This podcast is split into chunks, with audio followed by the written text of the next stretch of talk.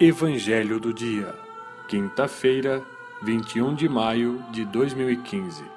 Evangelho de São João, capítulo 17, versículos de 20 a 26. O Senhor esteja convosco, Ele está no meio de nós. Proclamação do Evangelho de Jesus Cristo, segundo João.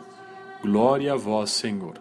Naquele tempo, Jesus ergueu os olhos ao céu e rezou, dizendo: Pai Santo, eu não te rogo somente por eles, mas também por aqueles que vão crer em mim pela Sua palavra, para que todos sejam um como tu, Pai, estás em mim e eu em ti, e para que eles estejam em nós, a fim de que o mundo creia que tu me enviaste. Eu dei-lhes a glória que tu me deste, para que eles sejam um como nós somos um.